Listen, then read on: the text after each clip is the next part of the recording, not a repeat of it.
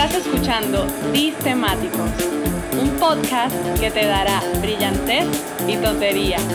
Surfearemos en el trend, navegaremos en el old fashion y nos sumergiremos en lo futurista. Con tus hosts, Teo y Dani.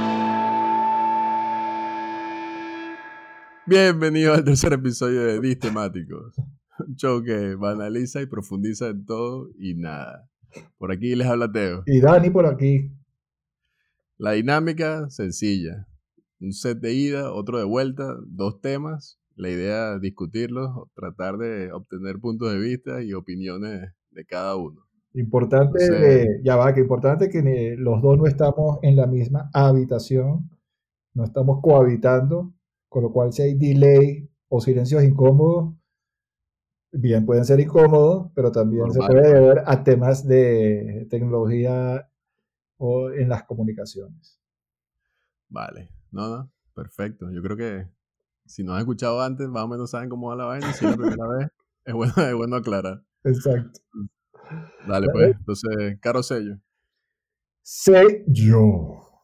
Sello, papá.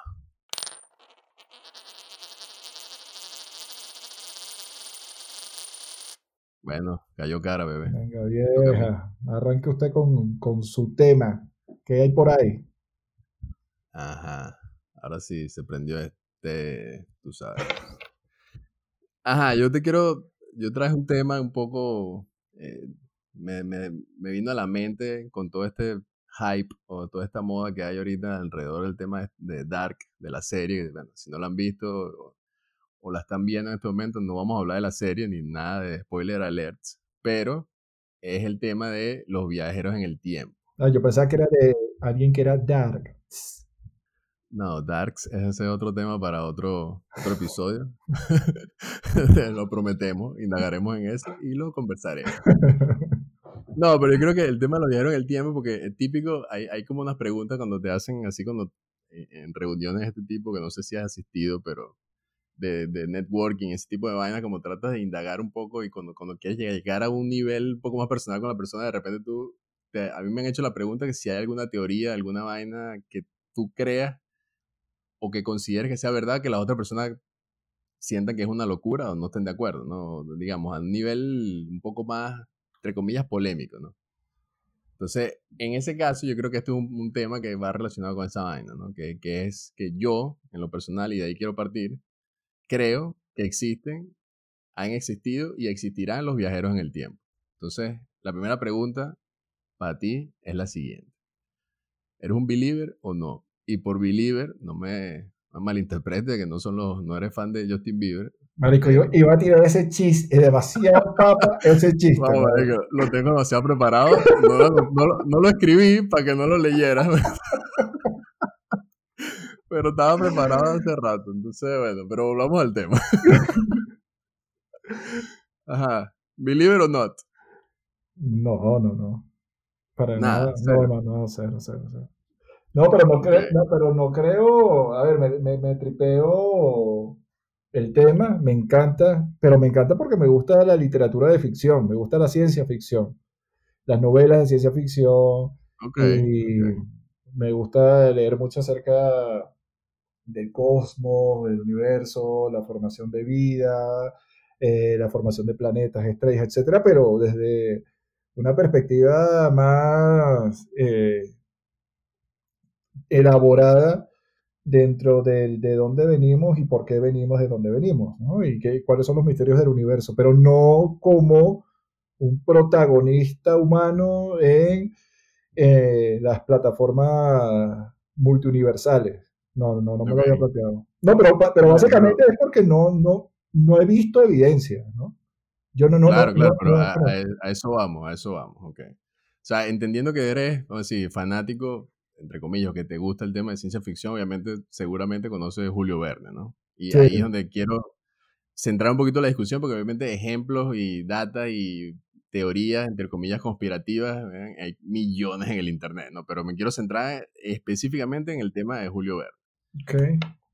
Julio Verne, obviamente, primero es el segundo escritor más traducido en la historia después de Agatha Christie, ¿no? Y después, de la, y, después de la Biblia, que es tremendo el libro de ficción. Claro, pero la Biblia como libro per se, no, pero este como autor. Ahí no entramos en ese detalle, weón, pero ok, ya, ya, o sea, ese es otro tema, weón. Ese es otro tema, pero bueno, vamos a hablar primero de Julio Verne. Entonces, Julio Verne es el considerado el papá de la ciencia ficción.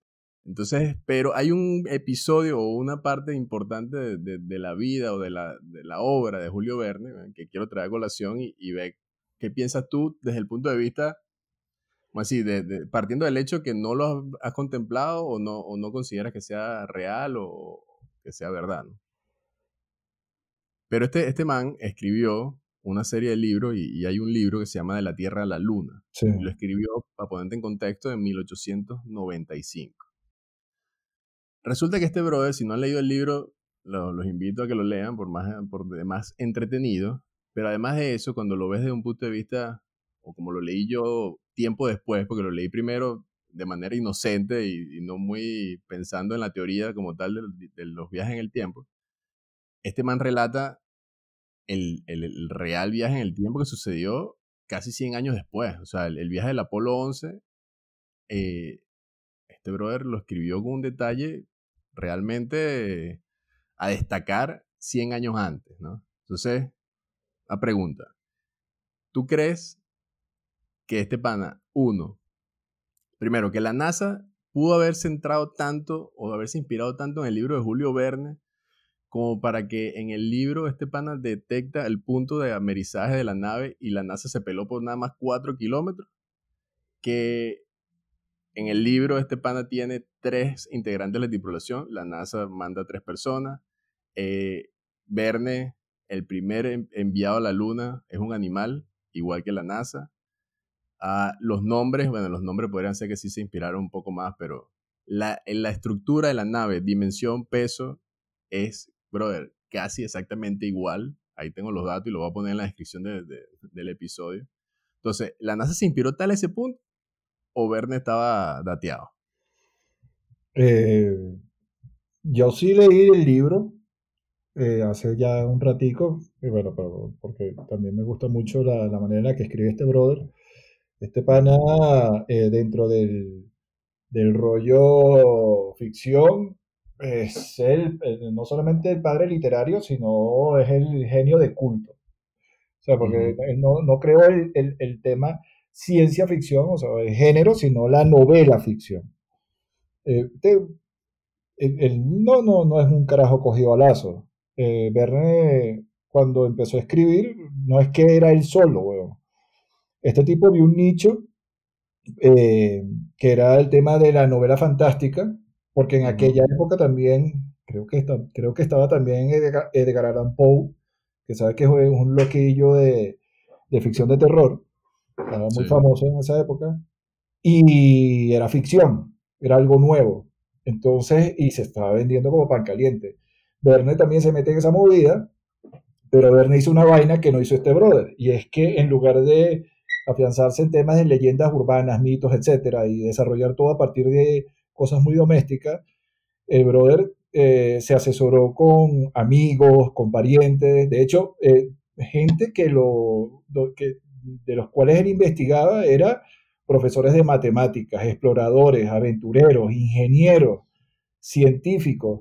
Eh, de hecho, hay, un carajo que él lo asesoró mucho, que era un, no me acuerdo el nombre, pero era, era un tipo, un científico aeronáutico, que de ahí es donde él saca eh, ciertas particularidades para lo que era en aquel momento lo que él supuestamente inventó, que era el helicóptero, el, submarino y todas esas vainas que eran cosas fumadas, pero con fundamento científico. O sea, es que no es que eso estaba en su mente, él lo desarrolló con, una base que él tenía, pero con, con temas técnicos. No es de claro, nada. Ah, claro, por eso, pero a mí lo que me parece increíble y que, ojo, no estoy diciendo que el tipo de repente, o sea, se haya trasladado físicamente, porque hay varias teorías también de cómo viajar en el tiempo, ¿no? No es que el tipo se montó una cápsula y se movió en, el tiempo y volvió y escribió el libro, ¿no?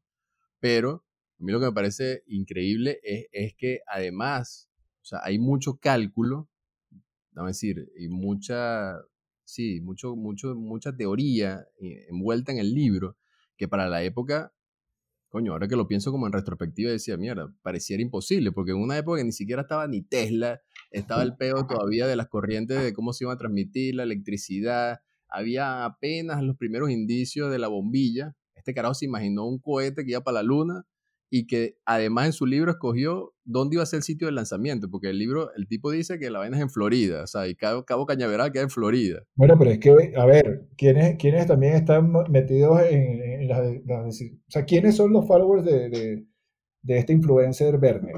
Son una, ojalá, fuera un influencer de verdad. Marico, eh, eh, son una cantidad de frikis, que ahorita los frikis están de moda y, son, y parecen gente normal. No, siguen siendo frikis. Lo que pasa es que ahora tienen plata, weón. Pero, pero los, los frikis de aquella, o sea, no, estoy diciendo que sea, pero el desarrollo científico desde el siglo XVII y XVIII para acá ha sido una cosa eh, exponencial brutal. Este libro se escribe 80, 90 años antes de que el hombre llegue a la Luna, en el 69. Sí, correcto. Del 69 al 2020, que es cuando Musk lanza eh, en Tesla como primera compañía privada tirando un cohete a la Luna, ¿cuánto pasó? O sea, no, no pasaron ni, ni, siquiera 50 años. O sea, e, e, estamos hablando de, de desarrollos técnicos muy acelerados que no necesariamente tienen un punto de ignición eh, específico, que, en este caso tú lo focalizas en Verne, pero es que no solamente es Verne, son una cantidad de situaciones que se han tejido desde el siglo XVII hasta acá, pasando por Copérnico, eh, viniendo de, o sea, pasando por Newton, perdón, viniendo desde Copérnico, los egipcios, que ahora han venido instrumentando para que las cosas se den. Porque si, o sea, si, si no, ok, está bien porque estamos enfocándonos ahorita en verde porque lo, lo propones de esa forma, pero es que lo, lo, puedes plantear hasta con información que dejaron los egipcios en un momento determinado y puedes decir, marico. No, por eso, hay, que, hay, que, hay, que, acotarlo porque si no, nuevamente, damos hasta aquí, podemos estar toda la tarde, pero por eso, o sea, acotado el tema de, de Verne, evidentemente, o sea, para mí, eh, más allá de que el tipo estaba mega adelantado en su época, me parece increíble el trabajo que pudo haber hecho, no solamente para escribir un libro con tal calidad de detalle, sino que además, no solamente hay que haya influenciado un hito histórico como el tema de viaje a la luna. Entonces. Pero fíjate, eh, pero si tú te. Eh, em, recién leí otra vez La Peste de Camus y este, en este tema de, del COVID y tú dices, Marico, ¿cómo es posible que alguien haya escrito esta vaina hace tanto tiempo? Yo estoy viviendo, eso fue La Peste, ¿no? El libro, ficción, una novela. Y tú, y tú te oh, posicionas. Oh, viajero en el tiempo, papá. Por eso. O, genio, o genio que simplemente eh, tiene un nivel, eh, una chispa más allá en cuanto a la capacidad de raciocinio basado en la información que tienen en su momento. Porque si no, imagínate, tienes a, a, eh, Isaac Asimov, perdón, con la, eh, la, trilogía de las fundaciones, que es la caída del Imperio Romano, llevada a, a la parte interestelar. Carl Sagan, con todo lo que ha escrito Carl Sagan a nivel de novelas y no sé qué, que un día se diga, porque lo dijo, no estamos en condiciones de hacer vuelos interestelares. Como raza humana, eso no existe posibilidad. No tenemos la capacidad. Y él te, tira como una cantidad de, de, condiciones del por qué no se puede. Y dice que, y Carl Sagan, que es un máster en cosmos, ya lo sabrás, el tipo dice que no hay pruebas concluyentes de que los viajes remotos existen, ni que han existido. Ahora, eso no significa que existan o que no existan, sino que no hay pruebas concluyentes de que eso sea así. Bueno, para que sepa, cuando se murió Stephen Hawking, este, el bicho mandó una invitación a, los visitantes del 2038. Así que no, no llegó nadie. Tenía la esperanza todavía que llegara un bicho del futuro. Ah, bueno, pero es que no, cree, no sabe si llega, no, sabe si se llegó. Ah, eso es un punto importante, quiere llegar ahí. Capaz que se llegó el Jonas con su chaquetica amarilla, ¿ves? Ajá, es que puedes llegar solamente de turista, papá, sin querer interferir. Porque, ajá, eso está, eso está entre las posibilidades. no, claro, güey. Sí. Porque puedes llegar nada más a echar un vistazo y no, no interferir un carajo y, devolverte para atrás. Pero también la, ciencia ha demostrado que existe una vaina que se llama la cronestesia, que es la capacidad que tienen los cerebros de adelantarse en el tiempo. Entonces, mosca. Puede ser que esta gente tenga su cronestesia burda desarrollada y hayan podido adelantarse a estas vainas a tal punto, a tal detalle, y no es burdo la diferencia entre una vaina y otra. Médico, yo creo que vas a tener que traer ese tema para conversar de la cronestesia porque acabas de abrir una puerta ahí que yo no la conozco, yo no, yo no, no, sé, ah, no sé a qué te refieres. Bueno, prometido. Vamos a buscar más datos sobre esa vaina. Bueno, diga play, diga play. Dale, lo voy a anotar en la lista aquí. Déjame anotarlo. Listo, anotado. se, acabó, lo que se daba, papá. Eso fue el set point. Escucha, ahí viene, viene. Se viene el cambio, papá. ¡Vamos, vamos!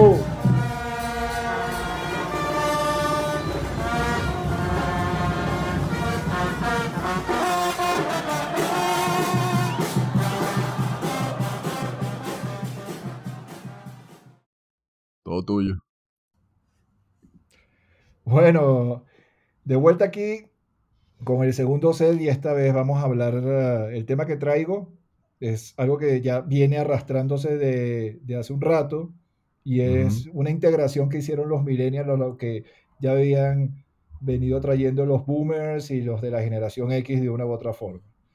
Las mascotas al día de hoy se han instalado en nuestras vidas y tienen un rol súper activo en la sociedad, en la comunidad. Y hoy vamos a hablar de eso, de las mascotas.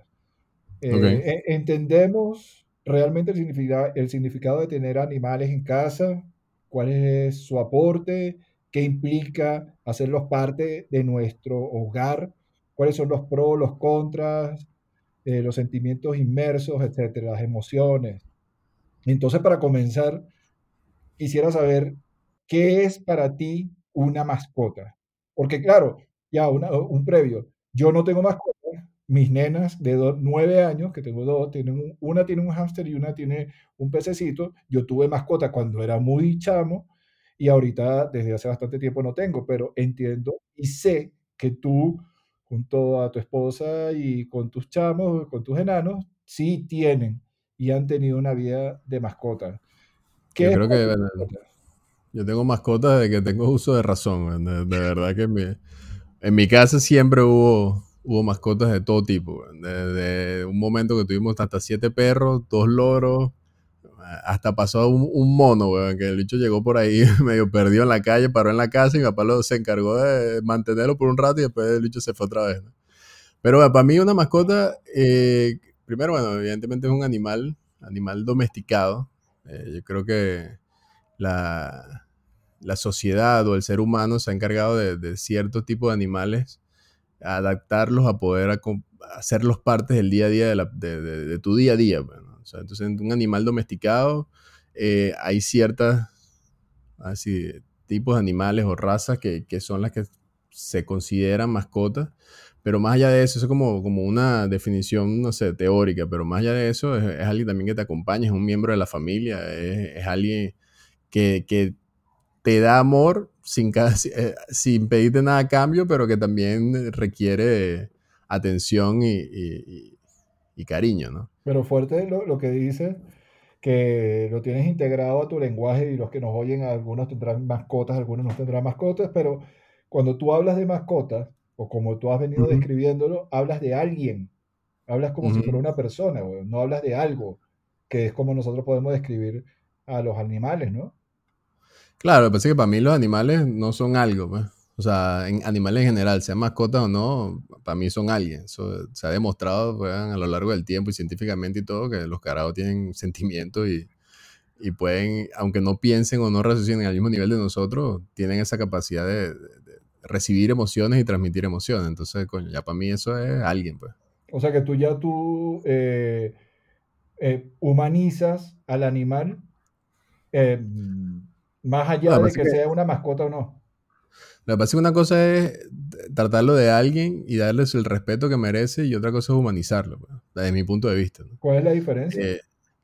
Coño, porque yo mi perro, los perros que he tenido, no los trato como, como, como seres humanos. Trato de no tratarlos como seres humanos. O sea, son, son perros, pero no, no le estoy, ¿cómo es? Eh, tratando, le doy su espacio también de que ellos sean animales. Bueno, al final yo tampoco puedo pretender que el carajo se comunique conmigo, porque ya eso sería humanizarse. Tienen su forma de comunicarse o tienen su, su, su mecanismo de transmitir emociones, pero no, evidentemente no son humanos. Entonces, no espero el comportamiento humano de un animal. Eso para mí es humanizarlo. A mí, por ejemplo, hay detalles como, a mí no me gusta vestirlos, por ejemplo. O sea, eso para mí también es humanizarlo. Pero, o sea, pero, pero, no tienes ningún prejuicio contra los que lo hacen, ¿no? ¿O sí? No, no, cero, cero. O sea, esto es gustos personales. La gente, obviamente, si lo quiere vestir, yo lo he visto He visto, weón, hasta que pasean a los perros en coche, como si fuera un bebé. O sea, no, yo estoy en contra de eso, no juzgo a nadie, evidentemente, pero yo no lo hago, porque eso no es parte de, su forma. Pero no, es que estés en contra de eso. O sea, si simplemente no lo haces tú y ya. no, no, lo hago, exacto. No lo hago ni, ni, ni, lo he considerado nunca, ni a menos que sea una condición especial, que el perro esté enfermo, no pueda caminar, tengo una vaina en las patas, no sé, pero típicamente un perrito así, todo de casita y vaina, y que lo veo con una señora paseándolo en un coche, coño, no, no entiendo por qué él... Porque bueno, bueno, es justamente eso, ¿no? Y ahí eh, dentro del abanico enorme de, de, relaciones que se dan entre seres humanos y animales, hay unos que llegan un poco más allá o humanizan un poco más a, los animales eh, simplemente por el hecho de que sienten una comunicación especial o, o, o quieren mayor compenetración con la familia imagínate toda la cantidad de condiciones que se pueden dar. Claro, no, no, por eso, pero una de las vainas que, que muchas veces después, después de oh, grande... Pero, oh, no, pero no es criticable porque no le hace daño a más no, No, no, no. No, no, no, para nada criticable. Digo en mi experiencia y lo que yo considero, o sea, que, que, es humanizar. Probablemente algunas cosas que yo haga que consideren que no son humanizar, para otra gente que sepa más del tema o que no sé, diga, diga que eso es humanizar. Pues. O sea, sí, es un, rango muy, es un rango muy subjetivo. De repente que el carajo duerme en la cama, para mí no es humanizar, pero el, veterinario especialista en la mente dice, de bola que es humanizar, weón, si ese no es su cama. Acá un poco para complementar lo que, lo que estás diciendo de la conceptualización de la mascota, que tú bien lo, no solamente hablaste de los animales domesticados, sino de los animales en general por la conexión que tú les ves, también es, es interesante decir unos puntos que son a veces tan básicos, que, pero no estamos plenamente conscientes de que una mascota además de ser un animal domesticado, es un animal que no está forzado a trabajar, es un animal que no está usado para ser sacrificado con fines alimenticios y es un animal que no está usado para eh, alguna actividad lucrativa. Y bueno, evidentemente, como lo, dijiste tú, nos ayudan dentro de nuestra vida cotidiana. Pero sobre esto, ya has dicho varios, pero me puedes enumerar de alguna manera ¿Qué beneficios consideras tú que tiene el tener una mascota en casa? Para los que no entienden esto porque no tienen mascota o la conexión que puede tener alguien contigo que tiene mascotas.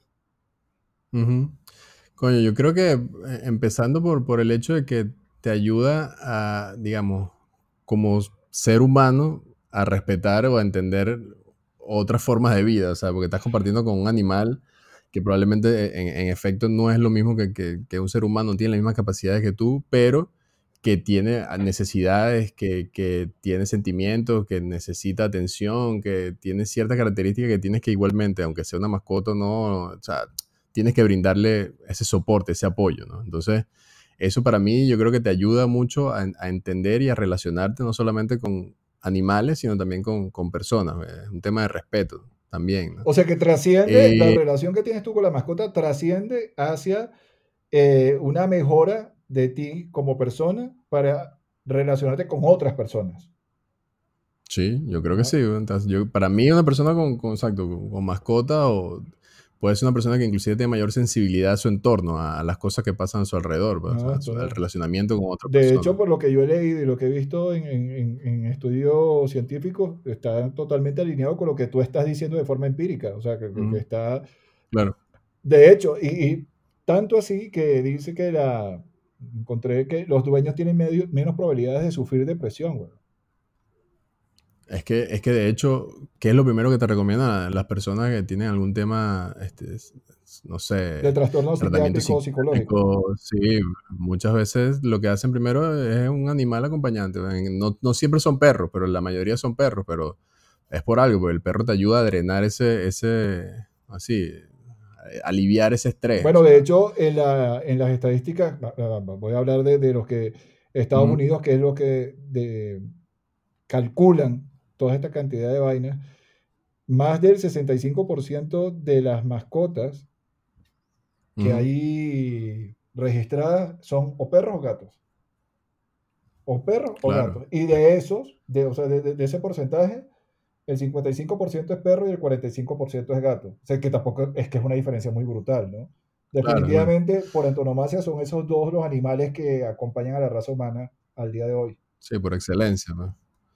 Sí, es que yo creo que más o menos, o sea, desde el principio de los tiempos fue como se fue orientando, porque también, por ejemplo, otros animales que pueden ser semidomesticados, como el tema de los caballos, por ejemplo, los caballos en un principio también se utilizaban como medio de transporte, lo cual se puede considerar una actividad lucrativa. Eh, ahorita, por trabajo, por el arar, por claro. Cosas, ¿no? Pero probablemente tú tienes un espacio adecuado, una finca, una vaina, una hacienda y ahí puedes tener un caballo de, mascota. O sea, al final está ahí, tú vas, lo cuidas, le das atención, cuando estás ahí, le das su cariño, su vaina, y estás con él y probablemente a ti te alivia el estrés. O sea, cuando lo montas, cuando estás haciendo cualquier actividad con el caballo, también te ayuda a ti a, liberar ese estrés. No, y, fíjate que no son mascotas, no, no, que hay una cosa que dice que, lo dice con el tema del estrés, es que ya está demostrado que nada más con estar con tu mascota, o sea, conectarte con mirada, eh, estar mm, interactuando con la mascota, se te dispara la cantidad de oxitocina, weón. O sea, esta, este químico que tenemos en el cerebro de, sí, el feeling good, se te dispara solamente por estar conectado con la mascota. Pero es que si tú también, si, te pones a pillar, si pillas la vaina, también muchos temas, de, inclusive hasta de marketing y vaina, si ves esos comerciales donde la gente llega así como estresada y vaina, como cabizbajo y de repente va llegando a su casa y ve a su perro, weón, que está brincando para recibir al dueño y la vaina, o sea, como que sí se asocia mucho en, la cultura pop, por ponerle un o término. Sea que los, marqueteros, los, marqueteros pillaron la vaina y nos las están enchufando por todos lados.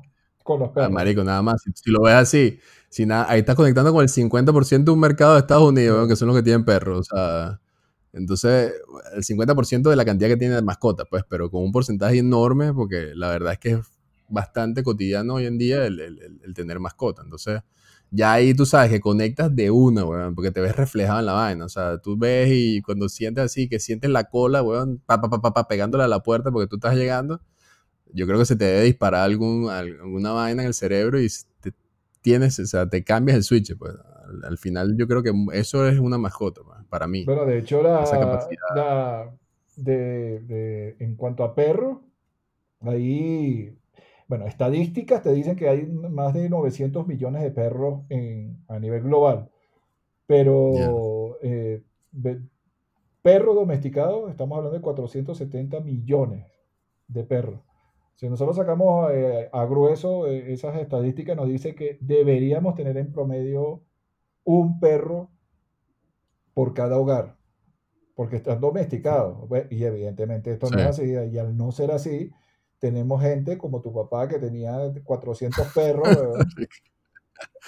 Eso puede ser un capítulo nada más, explicando ese peo de la cantidad de perros en mi casa, Pero fíjate que. puedo decir que, una poodle, que una poodle, un poodle preñó una pastora alemán, Así te voy a decir así mismo. Pero, ese nivel de peo en la casa. Imagínate, Estamos hablando de 470 millones de perros domesticados. No, no, es tontería, ¿no? Lo que estamos hablando. Y, y ahora dice, ¿cuáles son los contras de tener un perro en la calle? Porque estamos hablando, bueno, no perro, de mascota. Tú puedes hablar de perro, pero. Claro se puede hablar de muchas otras cosas, de otras otras mascotas.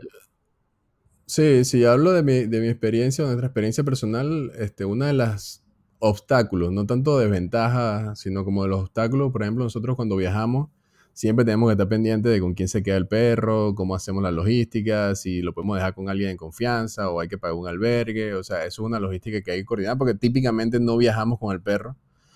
Sigamos un viaje internacional, por ejemplo. No, no somos esa clase de, de tenedores de mascota que hay gente que se lo lleva para todos lados, ¿no? Nosotros, en tal caso que vayamos a la playa, alguna vaina así, sí podemos ir a por vuelta sin problema con el perro, pero si son viajes un poco más prolongados, esa, esa logística tenemos que cuadrarla. Eh, te van a consumir tiempo y dinero, eso es, por, eso es seguro, ahí no te escapas ni porque quieras. O sea, el tema del veterinario, el tema de cualquier enfermedad, los, las mascotas por lo general no tienen seguro, así que tienes que cubrir toda la vaina tú. O sea, y cuando lo estás domesticando, me imagino que, que, destruye muchas cosas porque los estás domesticando, porque al final son animales, ¿no? Sí, sí, exactamente, es un, proceso, es paciencia, o sea, en verdad es entender eso, es no humanizar el peo porque tienes que entender que son animales y que el carajo probablemente no te va a hacer caso de buenas a primeras porque no tiene la capacidad de raciocinio que puedes tener tú, que probablemente te muerde un zapato y al tercer zapato que el carajo aprenda que no, que eso no tiene que hacerlo o que dónde va a hacer pipí tiene que esperar que va a bajar, o sea, todo ese proceso te va a tomar tiempo y, y es un tema de entrenamiento cotidiano donde él por su propio instinto animal va a tender a, hacer lo que es repetitivo, o sea, entonces tú tienes que estar claro de eso, porque si tú no estás claro te puedes frustrar demasiado, o sea, eso viene con el paquete, eso viene con el combo de tener una, mascota. ¿Y qué le dirías tú, este, ya que, que, tú dices, bueno, este, no, todo muy lindo, todo muy chévere, este, mucha conexión, mucha vibra, este, pero coño, le tienes que invertir billetes, tienes que invertirle dinero, tienes que ser responsable, tienes que ser consciente, eh, te va a implicar una serie de... no, es un tema liviano, es algo de peso, si lo quieres asumir. Que, Y bueno, no, no, me atrevo a decir si la balanza te da hacia positivo o negativo, yo asumo, por la experiencia que tengo conociéndote a ti y a tu familia, que da hacia positivo. Pero, ¿qué le dirías tú? Quisiera saber tu, tu, el testimonio de lo que tú le, le podías proponer a alguien que está en esa indecisión, mierda, me compro un perro, no me compro un perro, eh, lo tuve cuando era pequeño y ahora lo voy a tener, no estoy tan seguro, no sé si comprar un perro de raza, no sé si comprar un perro o, o rescatar un perro de la calle. En general, ¿qué recomendación podrías darle tú a una persona que estuviera en, ese, en esa bifurcación de su vida. Coño, hablando de un tema nuevamente muy, muy personal y mi experiencia, primero en este momento que estamos Pero Marico, no hables de, tu personalidad y tu, y tu experiencia, habla de una recomendación Pero es lo que profesional. Es lo que recomiendo. Mi recomendación profesional certificada por el Instituto Perrístico de Google. Y por mí. Este, y, por, y por Daniel, y por lo de temático. No, o sea, yo sí creo que tienes que estar muy consciente que es una responsabilidad. O sea, no, no se puede tomar a la ligera de, de como tener un perro y ya, y que el carajo ande por ahí por la vida abandonado y, y, sin, y sin la atención que corresponde. ¿Qué eh, recomendarías tú? ¿Que compraran un perro de raza o que ah, rescataran a un perro de la calle? Coño, yo que he tenido los dos, yo, yo, en este momento me he sensibilizado un pelo más y yo recomendaría que adoptaran. Creo que hay, hay una buena, o sea, hay demasiado perro por ahí este, con necesidades y, y, de hecho nosotros estamos adoptando ya un perrito. Este, teníamos uno ya rescatado. Solamente, por for the records, yo estoy absolutamente de acuerdo contigo. Solamente para, para, que esto quede documentado. Yo estoy de acuerdo contigo en que adopten, adopten y rescaten. Eh, independientemente sí, sí, yo, recomendaría que, que adopten. Igual, puedes hacer una búsqueda, no tiene que ser el primer perro que te encuentres para adoptar. Puedes hacer tu búsqueda cuál perro te da feeling, cuál te gusta, cuál no te gusta. Hay una, por eso hay una variedad importante que te da chance de tú puedes escoger. ¿Hay alguna, hay algún site que recomiendes, alguna plataforma? alguna documentación chévere donde la gente, eh, alguien que no tenga información pueda este, adentrarse para entender todo esto? Coño, yo, nada más tengo mi, rango de acción a, Panamá y, por ejemplo, nosotros utilizamos la plataforma Adopta Panamá y ellos, ellos como hacen como el enlace entre diferentes fundaciones. Entonces ellos aglutinan esa información y de repente si tú quieres contactar a uno, puedes utilizar el puente de esta gente y así fue como nosotros llegamos a, a la, a la, gente que tenía el perrito que nosotros queríamos adoptar. Claro, pero, pero eh, em, lo, lo, relevante acá es la intención de esa plataforma, que es lo que te movió a ti, ¿no? Es, es una organización claro, claro. o un sitio donde nosotros te hemos, conectan. Nosotros sí, nosotros donamos regularmente y estamos siempre como en contacto y las actividades de esterilización y esa vaina, siempre estamos pendientes y hemos estado ahí como parte de la comunidad y ahorita fue la primera vez que estamos recurriendo a ellos para, para adoptar. Bueno, coño, yo te lo juro, que me jode mucho cerrar ya la charla y, la, y, la, puerta, pero es que ya se terminó el set. Y el segundo set, cuando, se termina el segundo set, se va el partido. Eh, bueno, tiempo es tiempo, ¿no? quiero, quiero aprovechar ahorita, para, primero para agradecerte a ti por eh, haberme dado tu punto de vista del texto. por favor, por favor. Gracias a ti. No, gracias a ti. déjate vaina, gracias a ti. Venga con esa vaina. No, pero y, aparte, gracias a las personas que nos están aportando input para los temas que estamos trayendo a, la mesa. Y, Creo que los, los, temas de hoy nacieron de, de inputs externos a, a Y esperamos que eso, eso sea así, porque en la medida que vayamos arrastrando opiniones, esto va creciendo y es la idea. Y bueno, ya nos oiremos en la segunda es la próxima oportunidad, la próxima vuelta. De hecho, mira, ¿ves?